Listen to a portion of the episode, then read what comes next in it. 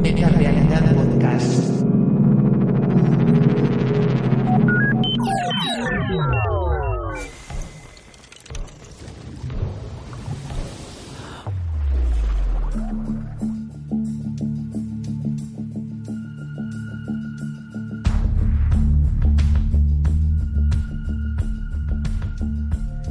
Viatges espacials, intel·ligència artificial, superpoders, criatures estranyes... Són molts els escenaris que ha representat la ciència-ficció a la gran pantalla.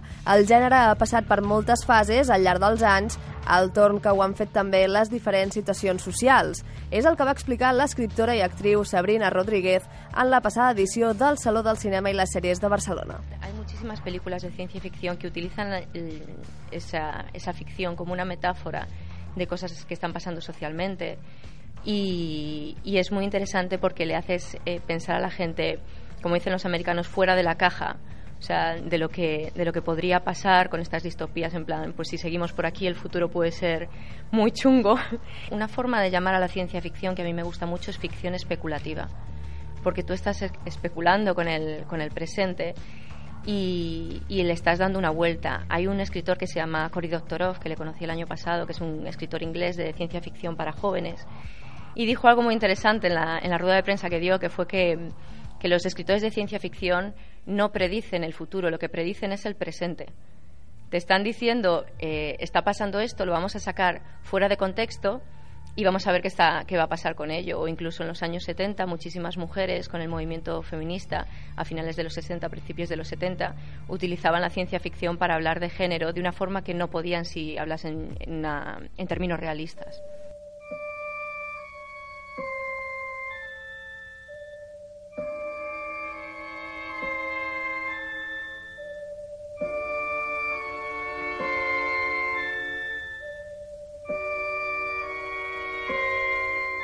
La ciència-ficció està present al cinema des dels inicis del cel·luloide, ja en el viatge a la lluna de Georges Méliès i els seus trucatges. Per a Sabrina Rodríguez, l'origen de la ciència-ficció està en la literatura i en un llibre en concret. Es muy discutible si es el primer libro de ciencia ficción, pero para mí lo es y para muchas otras personas el primer libro de ciencia ficción es Frankenstein de Mary Shelley. Y curiosamente la ciencia ficción se la inventó entonces una mujer. Y luego se dice que no hay muchas escritoras del género, lo cual no es cierto. Eh, ¿Por qué fue ciencia ficción y antes no era ciencia ficción? Porque Mary Shelley lo que hizo fue coger eh, experimentos que, que existían de aquella, que era pues se estaba es- experimentando si es que con la electricidad se podía revivir a los muertos, que ahora nos parece ridículo, pero, pero realmente de aquella sí que se estaban haciendo este tipo de experimentos. Y con eso hizo una historia de qué pasaría si eso pudiese ocurrir, el y si con una base científica y fue la primera vez que se hizo de esa manera en, en la literatura. En el cine pues empezó con el, con el cine mudo y muchísimas películas de- del cine mudo eran de ciencia ficción, empezando con, con Viaje a la Luna de Georges Méliès y ya a partir de los años 20, de los 1920, fue cuando en el cine se dieron cuenta de que también podían utilizar eh, la ficción especulativa para hablar de temas sociales. Entonces tienes a Elita o tienes Metrópolis, en los que se utiliza la ciencia ficción como una metáfora que va más allá. Al 1927, el cineasta Fritz Lang va estrenar Metròpolis, un futur distòpic urbà on apareix el primer robot de la gran pantalla, Maria. El film té lloc en una ciutat-estat de proporcions enormes on els obrers viuen sota terra sense poder sortir a l'exterior i la classe benestant, els propietaris, ho fan a la superfície, en grans gratacels. La pel·lícula és una metàfora de la lluita de classes i una fita del cinema expressionista alemany.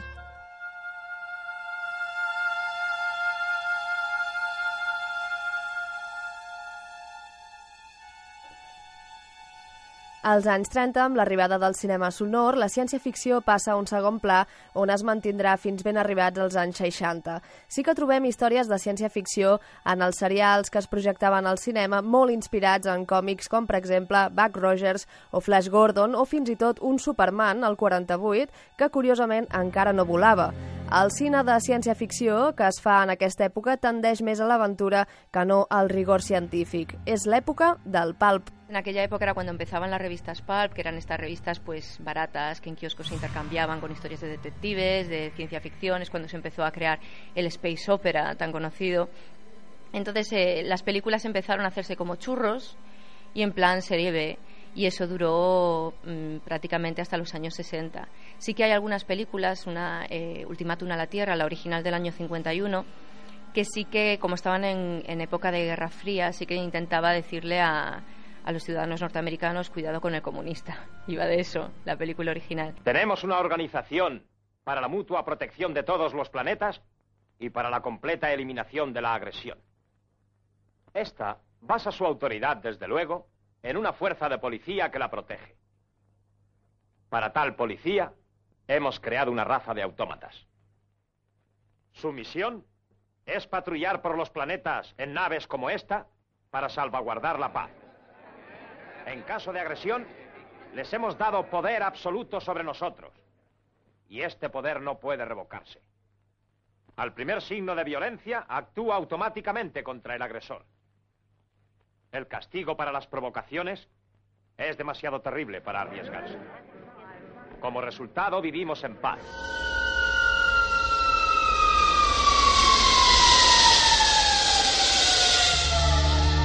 Als anys 60 apareixen moviments socials, el pacifisme, la lluita pels drets dels afroamericans, el feminisme, una contracultura que es veu reflectida també en l'art, en la literatura i en el cinema, en el cinema de ciència-ficció que adopta una vessant més filosòfica. Y un antes y un después, evidentemente, yo creo que es con, con 2001, una odisea en el espacio, que Kubrick cogió, aparte de que los efectos especiales ya no eran serie B, eh, cogió una una historia, eh, hicieron una historia filosófica que, era realista dentro de su ficción, te podías creer que esto le estaba pasando a esta gente, hablaba de, la evolución del hombre, de los peligros, de, la creación de, las máquinas, de la inteligencia artificial, hablaba de un montón de cosas y ahí hubo un antes y un después. A partir de ahí, en los años 60 empezaron con distopías, hizo Fahrenheit 451, se hizo El planeta de los simios, hicieron un montón de películas que ya eran más, más serias, hicieron menos películas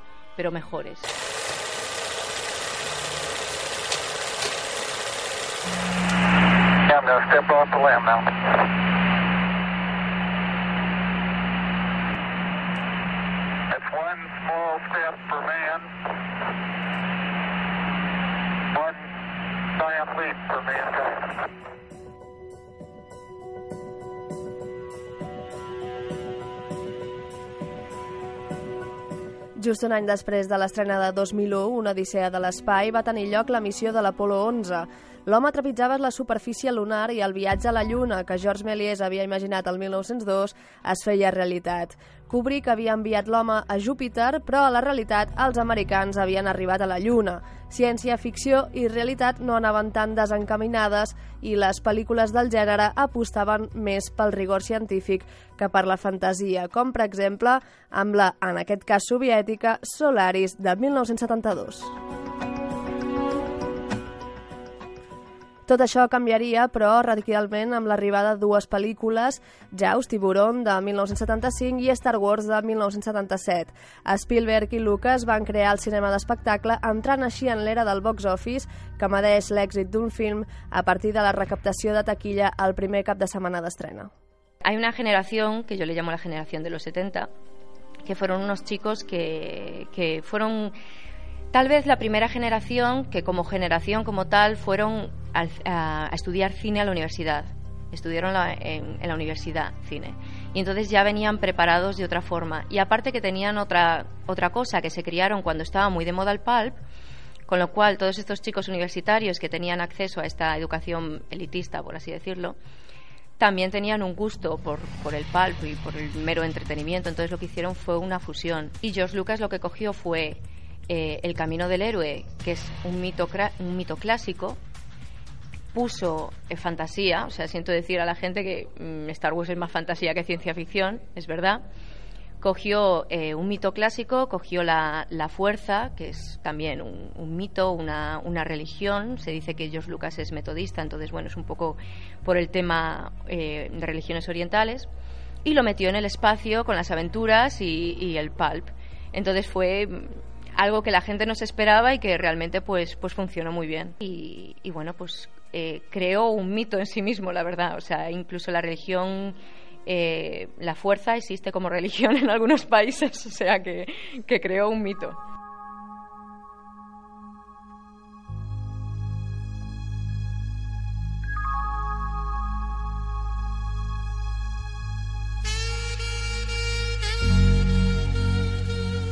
El cinema de Spielberg, molt protagonitzat per nens, o el de Lucas, ple d'aventures, ofereixen visions molt positives.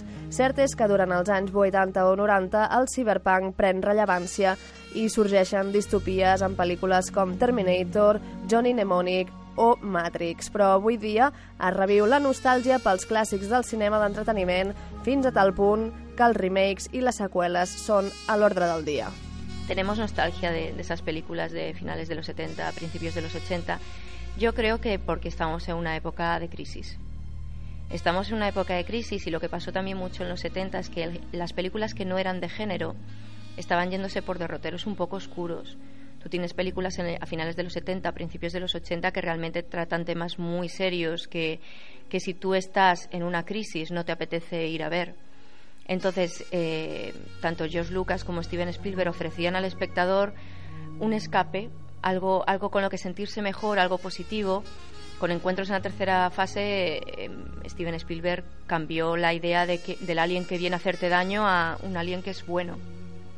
Y ahora, como estamos en una época que no hay trabajo, hay crisis, la gente está muy ofuscada, tenemos la amenaza terrorista, yo creo que es el momento ideal para que hagan una nueva Star Wars, este tipo de, películas porque realmente la gente necesita este escapismo. Aunque sigue habiendo la ciencia ficción filosófica, lo que pasa es que no en las películas a lo mejor de, alto presupuesto, sino en películas más independientes. La gente quiere reírse, quiere esperanza, quiere ver algo más positivo. Ves Gravity. Gravity le pasan mil cosas a esta mujer y al final lo consigue. Quieres ver que lo consiga en las películas de cine independiente a lo mejor no lo consiguen, o a lo mejor quien lo consigue es el otro, o a lo mejor te hacen pensar de que no deberías haberlo conseguido. Entonces sí que tenemos estas dos cosas. Yo no creo que el cine independiente sea mejor, porque hay de todo.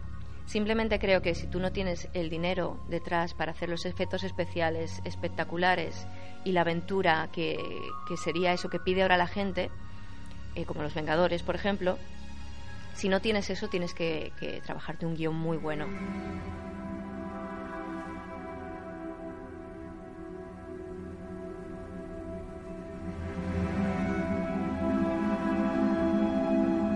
Sabrina Rodríguez distingeix entre dues classes de ciència-ficció, una més dura i una altra més tova, sent aquesta segona a vegades la que veiem més en el cinema comercial, amb algunes excepcions. Dentro de lo que es la ciencia ficción se habla que hay la ciencia ficción blanda y la ciencia ficción dura.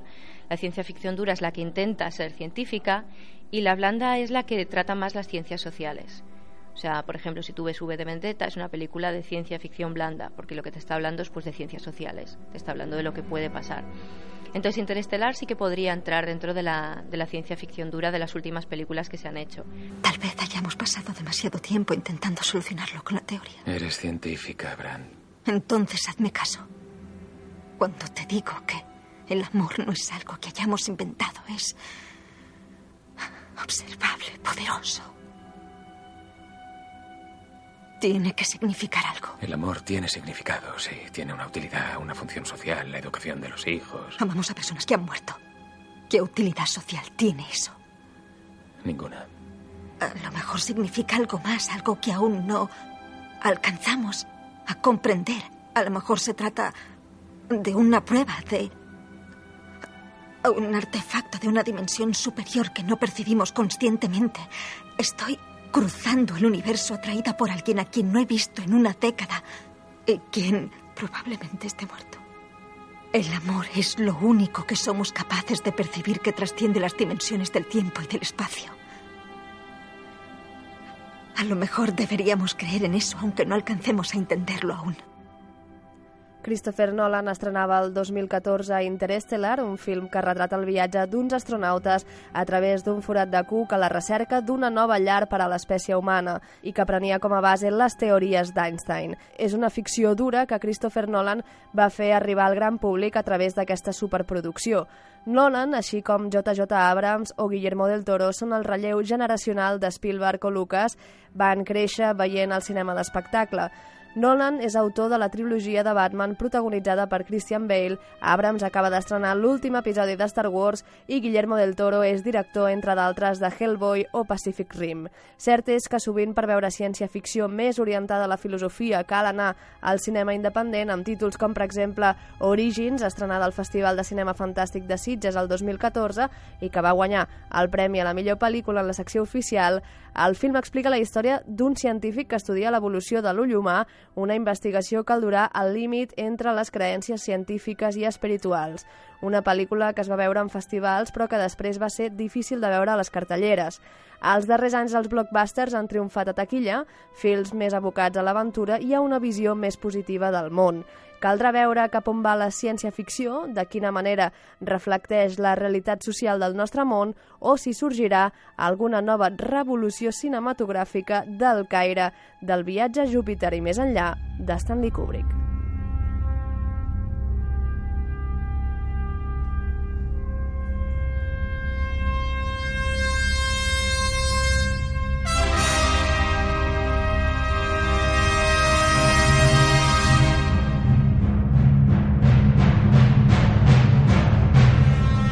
Abre la puerta de la cámara de las cápsulas, Hal. Hal, ¿me estás leyendo?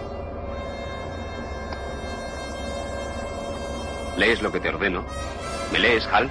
¿Lees lo que te ordeno, Hal? Desde luego, Dave. Le estoy leyendo. Pues abre la puerta de la cámara. Lo siento, Dave. Eso no me es posible. ¿Qué te lo impide? Usted sabe tan bien como yo qué es lo que me lo impide.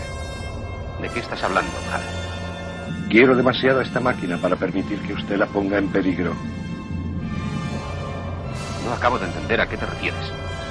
Sé que usted y Frank estaban planeando desconectarme. Y eso es algo que yo no puedo permitir que suceda.